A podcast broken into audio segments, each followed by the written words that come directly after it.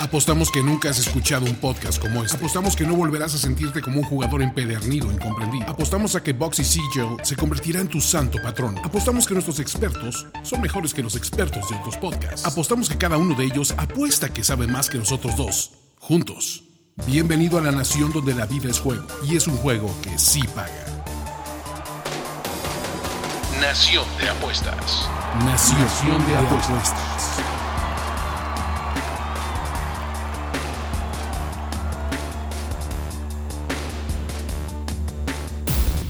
Querida nación, me da muchísimo gusto darles la bienvenida a una edición más de su podcast favorito de apuestas, Nación de Apuestas. Yo soy Ricardo de la Huerta y hoy estoy en sustitución de eh, Ulises Arada, que es nuestra primera baja en el gabinete de, esta nación debido a, a resultados dudosos. Por ahí tiene un escándalo de malos picks y entonces lo suspendimos una semana. Eh, pero sí doy la bienvenida a nuestro querido experto y amigo Andrés Ornelas. Sí, ya después de una semana de, de no venir, estamos aquí listos para dar picks, para también para este defenderme, ¿no? De, la- de de lo que decían ustedes la semana pasada. Hay que saber no, eso. no tengo con mucho con qué, pero Es, es importante que, que- que aquí lo sabemos. Si uno falta a la grabación del podcast, es sujeto a críticas y a bullying y a... Oye, también yo escuché un rumor por ahí que Ulises estaba en cuarentena en una de las de, de los búnkers de, de la Nación Apuestas. Se rumora así, después de un, un virus no identificado que puede poner en riesgo el largo plazo, el desarrollo en largo plazo de este podcast, decidimos darle una semana de descanso. Pero bueno, como dice Andrés, tenemos acá Pix. Y pues entremos de lleno. Cuéntanos rápidamente, Andrés, ¿cómo te fue la semana pasada? ¿Cómo venimos en, el momento de- del bank de esta semana? Por ahí el caso de Ulises que no está, aún así tuvo una buena semana, se fue pocos picks, pero no conoció la derrota, 3 3-0 y con eso su nuevo total es de 7 boxes, la nación, la moneda oficial de la nación de apuestas. Oye, yo también, digo, yo tuve una semana para el olvido. Lo bueno es que también tuve solo tres picks. Eh, yo escogí a León para ganar el, campeonato. La verdad es que, obvio, pura decepción en esa final. Astros menos uno y medio, que tú fuiste en mi contra. La verdad te tengo que aplaudir. Este. Con lo, espera, con lo, de, con lo de León quiero, quiero dar un, shout out a, Ulises. Ah, también hay. Ulises me lo dijo, no solo ahí te lo dije, Ulises. Porque él cantó perfecto como iba a iba a salir la final. eh. La verdad, yo pensé que León iba a sacar un poquito más la garra, pero no. Entonces fui esto, fui León, fui Astros, menos uno y medio, que fa- gana 4-0 inclusive el- los White Sox, ese Yolito. Yo la verdad lo subestimé y eh, sobreestimé al novato, Martín. Y Golden, eh, y fui también Box, menos 7, que tampoco me salió. Tampoco te salió. Pero lo bueno es que como la semana pasada, la semana anterior, había tenido una apuesta rara que la atiné muy bien, que fue la de León, primero empate, primera mitad, León segunda mitad. Muy buena apuesta, que me dio 5.5 boxes. Entonces yo estaba en, en 10 boxes. En- en- entonces ahorita me quedo en 7 boxes. ¿Qué es, es lo que hemos dicho siempre acá? Esto es un tema de un maratón, es en el largo plazo. Y si logramos sobrellevar ahí nuestras malas semanas solamente perdiendo una o dos unidades, estamos del otro lado. Pero además, si le pegas a una apuesta que te da, que te paga 5.5 con un boxy, entonces tienes ahí un colchón para jugar y arriesgarte un poco más. Sí, y, y mira, lo que decía hace rato un poco también es lo que me, me- pasó. Yo venía de un par de semanas malas en las que estaba ahí como poco a poco perdiendo lo que habíamos acumulado en, el bank a lo largo de, de los primeros meses. Y la semana pasada me, me recupero. Tres ganados, dos perdidos. Ojo, que es lo que yo siempre voy a recomendar. Como mis tres ganadas fueron con underdogs, con momios elevados, destacando ahí el más 166 de los White Sox que, comentaba Andrés, pues entonces mi incremento es casi de dos unidades. 1.7 boxes gané esta semana, con lo cual nuestro total, mi total ya está en 5 de nuevo. Finanzas súper sanas, la verdad no estar arriba en este, este retorno de inversión después de 10 capítulos y sobre todo pensando que nos venimos recuperando después de un par de semanas eh, difíciles, luce prometedoras. ¿no? 100%. Y ahí está. Eh, Nación, de arranque, antes de entrar a los picks, vamos a platicar brevemente un par de minutos sobre tenis. Porque también la Nación sabe de tenis, también tenemos picks de tenis. Actualmente está Roland Garros, el Grand Slam que se juega el segundo del año, que se juega sobre arcilla en las canchas de París. Es muy difícil que les pasemos picks aquí en el podcast porque los juegos son muy temprano. Entonces, tener las líneas a la mano con el análisis que necesitamos para dar picks ganadores se vuelve complicado. Sin embargo, síganos siempre en Twitter y ahí vamos a estar soltando. Ya dimos varios picks en las primeras dos rondas, récord ganador hasta el momento, vamos a presumirlo. Cuatro o cinco ganados, tres perdidos. Pegándole también hay un underdog, una chica de más 300 que nos infló el bank durísimo, solamente en las apuestas de tenis. Pero, como no les damos picks, lo que sí podemos aprovechar es rápidamente les voy a dar tres tips muy sencillos de cómo apostar eh, en el tenis.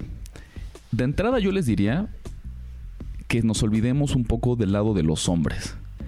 Es más fácil apostar y ganar en la WTA que en la ATP, en el tenis femenil. Porque además hay muchas más sorpresas, ¿no? Normalmente. Exactamente.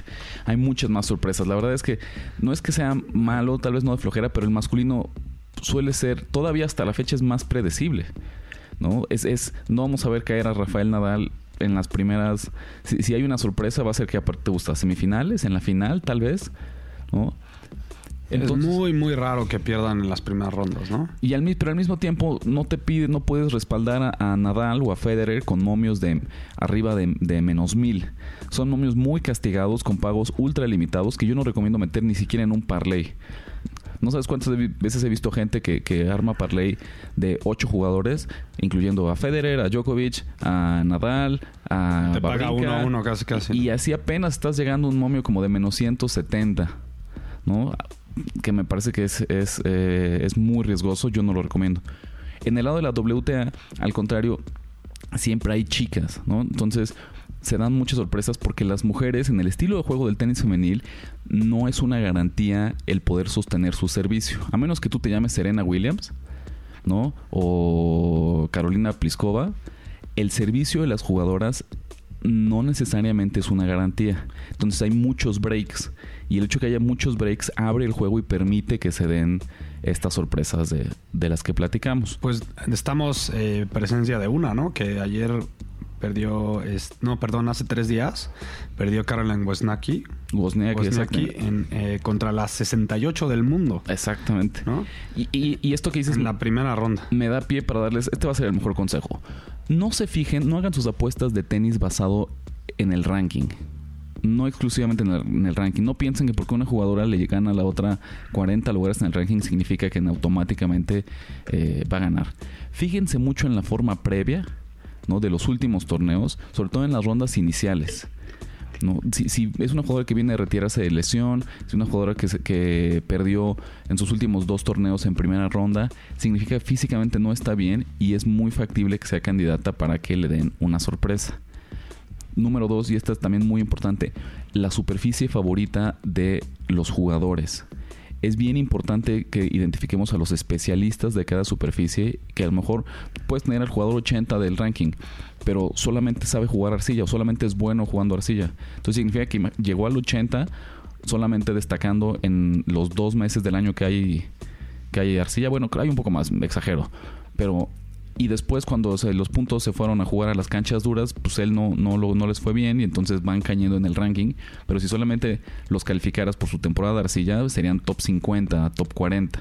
Hay muchos jugadores y jugadoras que, que cumplen con este perfil. Y cuando nos movamos después a pasto, va a ser la misma historia. Hay especialistas en pasto que a lo mejor les fue fatal en su temporada de arcilla y entonces van a tener eh, van a estar castigados en las líneas y en los momios y sin embargo apenas están llegando a lo que ellos les interesa verdaderamente. Regularmente los latinos son como más arcillistas. Son más ¿no? arcillistas. Los europeos son más de pasto. Exactamente. Y la tercera, y con esto me voy a despedir, porque los, los pics se los dejamos en Twitter, es muy tentador apostar en vivo en tenis, porque hay tantos puntos que cada juego, cada pelota está cambiando el momio. Entonces siempre puedes estar agarrando eh, distintas apuestas. Pero tienes que estar muy metido. Súper a las vivas, tu, exactamente. Porque en tu book. se te va, en, en, en, 10 segundos puede haber cambiado la línea y se te fue el, el momio que tú querías. Sí, o sea, a, a, mí me ha pasado, ¿no? Que te gustó uno, vas, lo agarras y ya se te fue. Ya ni siquiera lo puedes meter. Mi consejo en el caso de apostar en vivo es, no es que no lo hagan, a veces yo suelo hacerlo porque creo que puedes encontrar valor. Pero es con cuidado. Es con mucho cuidado y ojo, esta es la más importante, es nunca vayan por una una apuesta perdida. ¿A qué me refiero con esto? Es bien importante en vivo que encontrar valor. Entonces, si siempre quieres agarrar la chica, siempre quieres, vas a jugar en vivo, no juegues a quien ay, no manchen, ya va ganando. Yo pensé que iba a ganar y ya arrancó 3-0. Y entonces una línea que de inicio estaba en menos 110, ahorita está en menos 190. Pero pues como yo sabía que iba a ganar y ya va 3-0, sacrifico todo esta, eh, este buen momio, el valor, y le apuesto. Al contrario, es, es mejor apostar. Oye, ¿sabes qué? Él empezó mal, va perdiendo 0-3 pero yo creo que apenas es el primer set, pueden pasar muchas cosas, eh, fue un break muy circunstancial y entonces cuando el juego se empareja, tu línea, eh, el, el valor lo vas recuperando. No sé si me explico. O sea, el chiste Como es. Quédate con tus creencias, ¿no? Sí, pero y el chiste es no, no, no, no te vayas a la contraria. O sea, no. No. Sí, por algo pensaste lo que habías pensado en Es- un es- principio. ¿no? Exactamente. Y- Tiene su... Y siempre es el, el chiste de jugar en vivo es no necesariamente jugar la chica, pero sí respaldar a quien en el último game, en el último juego, eh, sufrió una situación negativa. Quien Al perdió revés, el yo- último yo, juego. he visto, por ejemplo, en básquetbol jugando en vivo, que empieza muy fuerte un- el equipo que tú pensabas que iba a perder. Empieza ganando muy fuerte, no importa, es el primer cuarto. Tú sabes que tu equipo, por algo, justificando eh, tu pick, ¿no? Tú, tú sabías que él iba, que iba a ganar ese equipo y luego sí, acaban regresando en el tercer cuarto. Pues ahí está. Les damos por ahí ya algunos tips iniciales de cómo apostar tenis. Y ahora sí vámonos de lleno a los picks porque es lo que todos queremos. El día de hoy arrancamos con béisbol, eh, MLB, grandes ligas. Y de entrada, el primer pick que eh, Andrés y yo estoy seguro que vamos a estar de acuerdo. D-backs de Arizona visitando a los Rockies de Colorado. Eh, Arizona es la chica con más 126, Rockies en menos 140. Acuérdense que varían mucho las líneas en béisbol de book to book y que siempre hay que cazar la mejor línea. Altas y bajas de 12. ¿Qué te gusta, Andrés, en este partido? Yo me quedo con los visitantes. Eh, Arizona, la verdad es que ha sido un equipo un poco sub- subvalorado. Ahorita no tiene una buena racha, pero eh, tiene buenos bats. Y este, ahorita picha eh, Taylor Clark, que no es un pitcher muy conocido. Pero sin embargo, este, como visitante tiene 2.93 de era, ¿no? Solo le han bateado un home run en 15 innings, lo cual es, es- excelente para, para el valor que, que vemos en este juego. La línea de Arizona este, está en más 116. La verdad se me hace un valor excelente. Y no solo eso, del otro lado eh, está Colorado, está Kyle Freeland, que el año pasado tuvo un año casi de Cy Young, o sea, un año espectacular. Pero yo creo que fue un año, bueno, en inglés se dice outlier, ¿no? Fue un año diferente a los, de- a, a los demás. En su carrera no ha sido un pitcher tan confiable. Eh, y yo creo que ahorita está regresando al, al promedio, está regresando a lo que es. Entonces, me- tiene más de 6 de era y, y obviamente sabemos que pichar en, en Colorado es, sumamente complicado. Yo creo que después de cuatro eh, partidos perdidos, Arizona regresa a la victoria.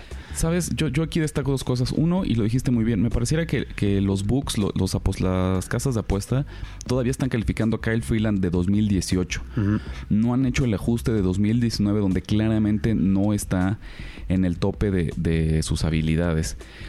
Por el otro lado, Clark pues, ha pichado bastante bien, ¿no? Entonces, digo... No es muy conocido, no es pero exactamente, apenas está teniendo sus primeras actuaciones en, en grandes ligas. Este, nos podemos meter en su ritmo, ¿no? Y te voy a decir entonces, ¿qué, qué es lo favorito? Porque yo, yo, yo te voy a acompañar aquí, también me voy con, con Arizona. Sistema de elección de underdogs de Nación de Apuestas. Duelo divisional, lo tenemos. Arizona y Colorado, los dos son del oeste de la Liga Nacional. Total alto, Un total alto, está en 12, ¿no? normal en Colorado, Pero pero, aún así, ¿no? si, si- si nuestro... Ma- normalmente en Colorado están en 10, 10 y medio, ¿no? Y entonces está en 12, significa que incluso para estándares de Colorado están esperando muchas carreras. Entonces cumple con esa, ese segundo criterio. Y el tercero, pues que sea visitante, que es el caso de, los d que visitan a, a los Rockies. Por si fuera poco, así llenamos como la cereza del pastel, ¿cómo están las apuestas según los profesionales? El total de apuestas, 55% de la gente está con los d Ok. Pero en el dinero, en este momento en el corte, en la, mañana del jueves, 71% del dinero está también con los d ¿Qué significa? Que si por ahí la gente 55-45 pareciera que está más o menos parejo, ¿no? O sea, tiene- tienes eh, balance entre quien va con Arizona y quien va con Colorado. Pero el respaldo del dinero de los apostadores profesionales está con todo hacia Arizona. Así que estamos del mismo lado que ellos y nos vamos con eh, y Tyler Clark como primer pick del día. Además, digo, para acabar rápido, 17-15 como visitante Arizona y, y 14-12 de local Colorado tampoco es muy dominante. Tampoco es muy dominante, así es. ¿no? Mira, segundo pick que yo traigo, ya saben que yo eh, soy el, el rey de los underdogs. Es un pick muy difícil, pero yo veo mucho valor. Royals de Kansas City visitando a Rangers de Texas. Por Kansas City va a pichar Jacob Junis. Por los Rangers Mike Minor, que la verdad es que es el mejor pitcher que ha tenido eh, Texas en lo que va de la temporada. Yo creo que uno de los mejores pitchers del año, inclusive. Y aún así, yo sigo pensando que Texas es un equipo. Texas no tendría que ser favorito casi casi contra nadie, ¿no crees? Me queda claro que Minor es, es- es un gran pitcher y está teniendo un gran año. Tienen buenos bates, ¿no? ¿no? A mí no, no termina de encantarme la ofensiva, ¿no? Andrews Pence está jugando muy bien. Pence está jugando muy bien, exactamente. Este, teniendo un- pero tienen ahí varios jugadores interesantes. Odor nunca me ha parecido un, gran, no me un gusta. gran jugador. No me gusta. Eh, Joey Gallo. Este, el mejor año de su carrera, ¿eh? Pero esta idea, y es muy sintomático de la actualidad en grandes ligas, o lo ponchan o es home run. Este año en específico ha subido su, su promedio. Entonces por ahí tú, tú te gusta Hay un- pero creo que él es quien es. O sea, creo que este año es, es el diferente. La línea, yo me voy a ir con, con Kansas City. La línea está en más 128 y me voy a ir por una razón muy sencilla. Insisto, es, es- aquí veo el valor. No estoy seguro que vaya a ganar eh, los Royals, pero veo demasiado valor para dejarlo pasar. Entonces mi, mi corazón y mi cabeza de apostador me obliga a poner este pick. La semana pasada se enfrentaron estos mismos equipos en Kansas City. Pichó también Mike Minor. El señor pichó cinco entradas, no fue mucho, lo lograron eh, sacar eh, más o menos rápido. Solo permitió una carrera, pero con 8 hits. 8 hits, 2 bases por bolas y solamente 3 ponches en 5 entradas de actuación. Tuvo muchísima suerte. Si tú permites 8 hits, 2 bases por bolas en 5 entradas, 9 de cada 10 veces eso se va a traducir en al menos 3 o 4 carreras. Hay una estadística que se llama Stranded Rate que dice en cuánto porcentaje se salieron de un problema los pitchers, ¿no? O sea, cuando tenían jugadores eh, en base, lograron salir del problema, ¿no? Y- que normalmente tiene que ver con suerte. Ese es, y ese es justo el tema. En los últimos tres partidos de Mike Minor ha tenido muchísima suerte. Te voy a decir cuál es justamente su stranded rate, cuántas personas ha dejado en base en los últimos tres partidos. 100%. O sea, nadie, las únicas carreras que le hicieron fue en cuadrangular, Ajá. ¿no? O sea, quiere decir que salió de cualquier problema en el que estuvo problema con salió. jugadores en base. Siempre, o sea, cualquier jugador que llegó en base nunca la anotó a Mike Minor. Un juego antes, 71%. Eso me parece ya un poco más eh, promedio según cómo están las, las, las Normalmente actuaciones. en- se va, con un buen pitcher se van con 60%, ¿no? Imagínate. 70 todavía es suertudo. Y ahí te va en una actuación antes. 90%. En dos de los últimos tres partidos de Mike Minor, al menos el 90% de los corredores que han llegado a base, ahí se han quedado. Eso es altísimo. Que no por ir en contra de ti, sí tiene que ver mucho con suerte, pero también tiene que ver un poco con los nervios y, la, y, y la- el control de los nervios del pitcher. Y con el estilo, pero, pero yo pensaría que, que es en este tema... Porque Minor no es el más ponchador del mundo. Y ¿no? en este tema de análisis este sabermétrico, vamos a decirlo, pues las estadísticas tienden a irse hacia el promedio, a normalizarse, a ver una, una especie de regresión hacia, hacia la media. Entonces yo pronostico, creo que hay altas posibilidades de que Mike Minor, no que tenga una actuación fatal, pero sí una que sea más similar a, a los números esperados y no tanto a esta suerte que ha tenido de dejar a todo mundo en las bases. Dicho esto, insisto, porque ahí está el valor. Yo sé que no es muy fácil respaldar a un equipo como los Royals, que es de los peores que hay en grandes ligas. Jacob Junis del otro lado tampoco es necesariamente el mejor pitcher. Eh, Está siquiera- teniendo un mal año. El año pasado tuvo un año bastante decente. Pero pues yo veo mucho valor y entonces yo me quedo, como te digo, con eh, Rangers más 128. Digo, Royals más 128. Yo en lo personal no veo valor. Yo creo que esa línea para mí, para tener que, para poder este llegarle, para que me supiera rico, la tendría que ver en 150, 160. Eh, 128 no me da valor a mí, menos con el hecho de que están 17-8. En casa los, los Rangers no pierden. Que, ojo, como te aquí, te voy a dar toda la razón y después yo voy a, como voy a darme la razón, pero al mismo tiempo voy a admitir un pecado. Esta línea abrió en más 150 para Kansas City y los profesionales le apostaron tan duro que ya bajó a menos 128. Un enfoque sería, como dice Andrés, ya perdió su valor. Tenía mucho valor en el inicio y ya en 128, híjole, pues ya está más normalizada hacia como debería estar. Yo lo, encuentro y siempre decimos que es bien importante buscar el valor. Sin embargo, el hecho de que yo vea el respaldo de apostadores profesionales a mí me tranquiliza un poco. Y todavía en mi gusto por agarrar underdogs puedo vivir con el menos 128. Ok, el siguiente partido son eh, Cleveland Indians visitan a White Sox en Chicago. A mí se me hace muy... Eh, con todo y que la línea está bastante golpeada, tú ya sé que a ti no te gusta apostarle ese tipo de líneas. Menos 190 a favor de eh, Cleveland. Mira, Carrasco es un pitcher subvalorado, que no ha tenido un gran año, pero yo creo que es un muy buen pitcher, tiene una recta excelente, tiene muy buenos picheos.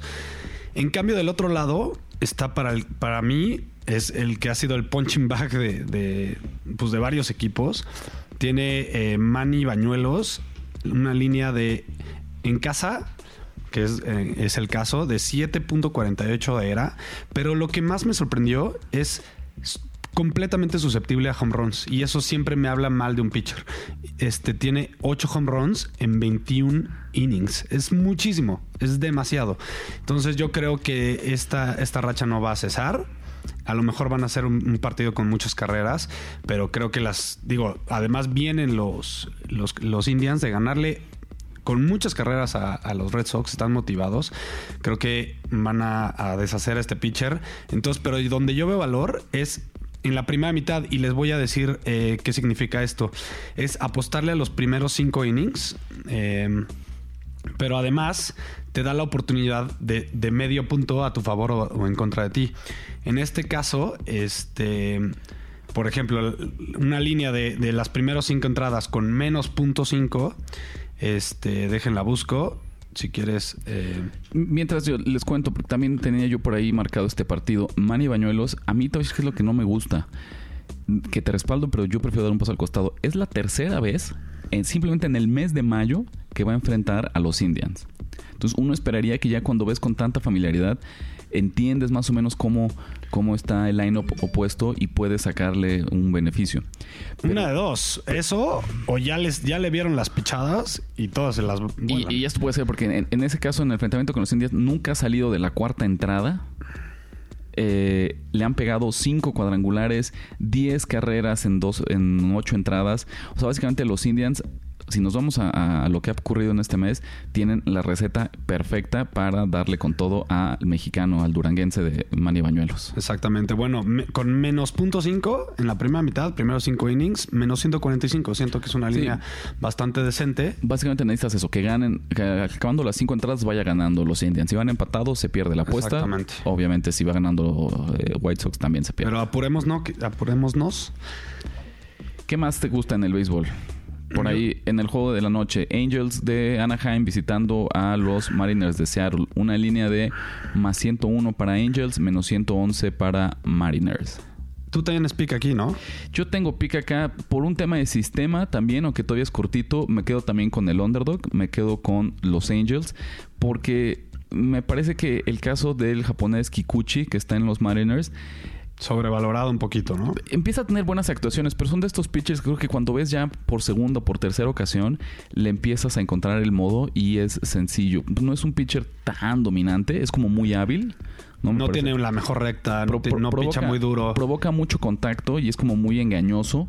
Pero justamente son de estos pitchers que una vez lo que decía, empiezas a ver eh, después de un par de ocasiones y ya le encuentras el modo. Pero además de esos pitchers son normalmente, o sea, puede ser que tengan buenos partidos, pero son susceptibles a que los agarren a palos, que les hagan siete carreras en un inning, sobre todo porque no son tan ponchadores. Normalmente los pitchers más dominantes siempre ponchan a 1, 1.5 eh, por, por inning.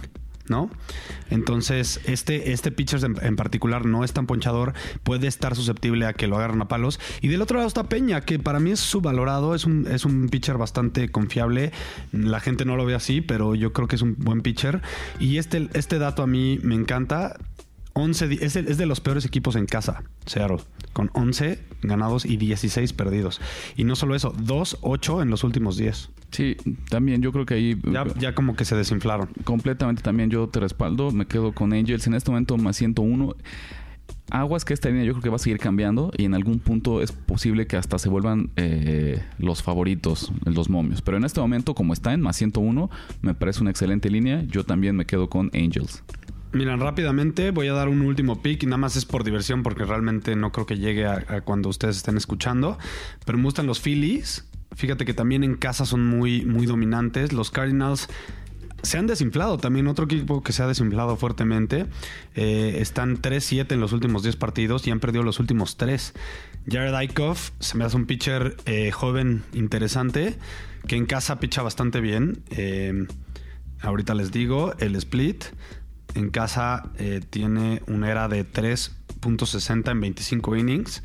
Eh, la verdad se me hace interesante y creo que, que pueden ganar los Phillies. Te voy a decir a mí porque también me gusta. Dakota Hudson, el pitcher de los Cardinals, me parece muy malo. En lo que También. va de esta temporada, por cada nueve entradas apenas poncha a 6.4 bateadores. Está muy bajo.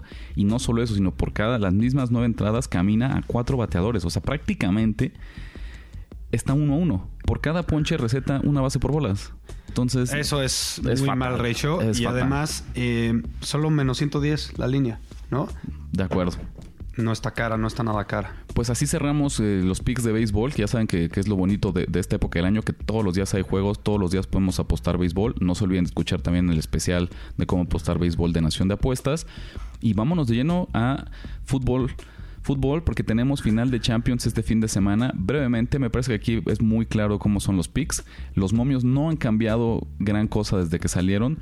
Tottenham más 333, empate más 250, Liverpool menos 110. Ulises nos dejó pique aquí, ¿no? Este se va con el empate de tiempo regular. En tiempo regular, él, él está pronosticando por ahí que, que este se extras. alargue. A mí no me gusta eso. Yo me voy con Liverpool directamente, menos 110, un boxy. Eh, jugó muy bien.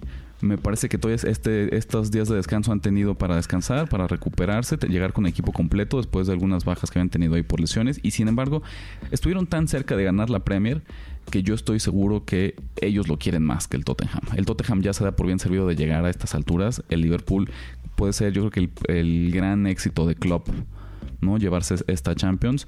Mm, No lo voy a sobreanalizar. Me parece que es el, el claro equipo, el claro mejor equipo en el campo. Y por lo general, la, ventaja de que estemos acostumbrados a, a jugar béisbol, a jugar NFL, a jugar básquetbol, es que este menos 110 no nos asusta porque nos parece una línea estándar, por así decirlo. A pesar de que en el caso de fútbol, por, el, por la triple alternativa, pues es una línea un poquito castigada.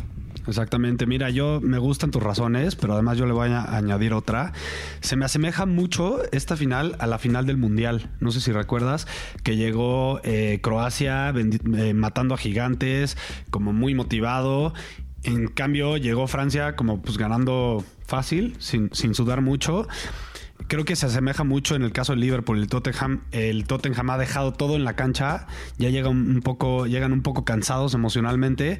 Y el Liverpool, jugador por jugador, es yo creo que el doble de equipo que, el Tottenham. Es mucho mejor equipo. Eh, y siento que a lo mejor puede jugar mejor el Tottenham en cuanto a fútbol.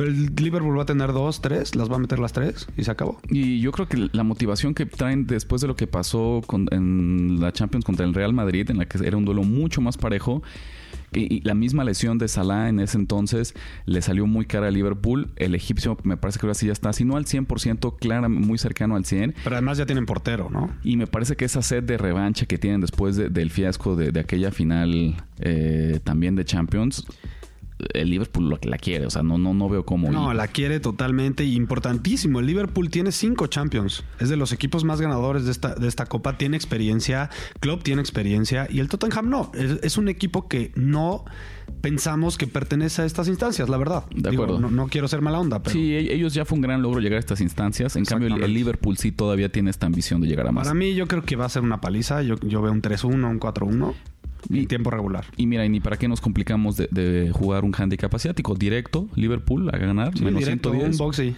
se acabó. Estamos ahí. Para cerrar, señores, uno de, de nuestras épocas también favoritas del año, arrancan las finales de la NBA.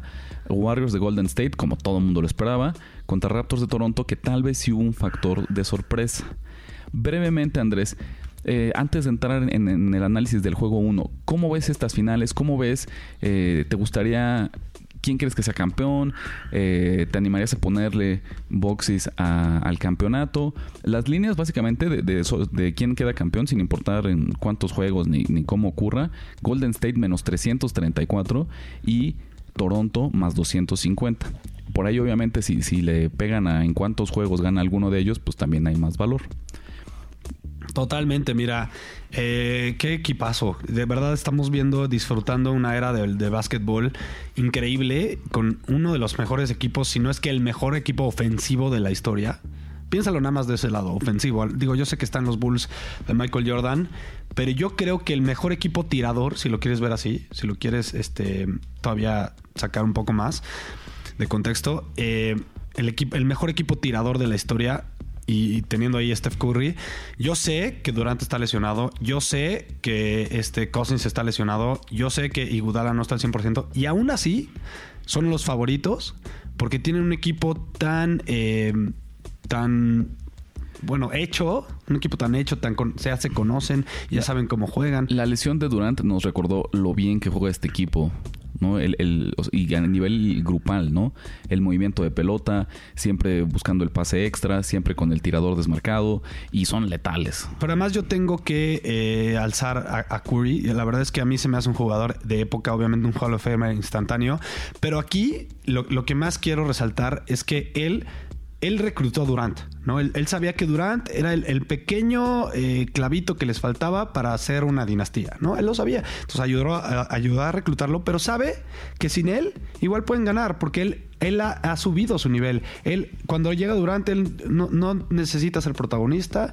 Él baja un poquito su nivel, se vuelve más pasador, más típico point guard.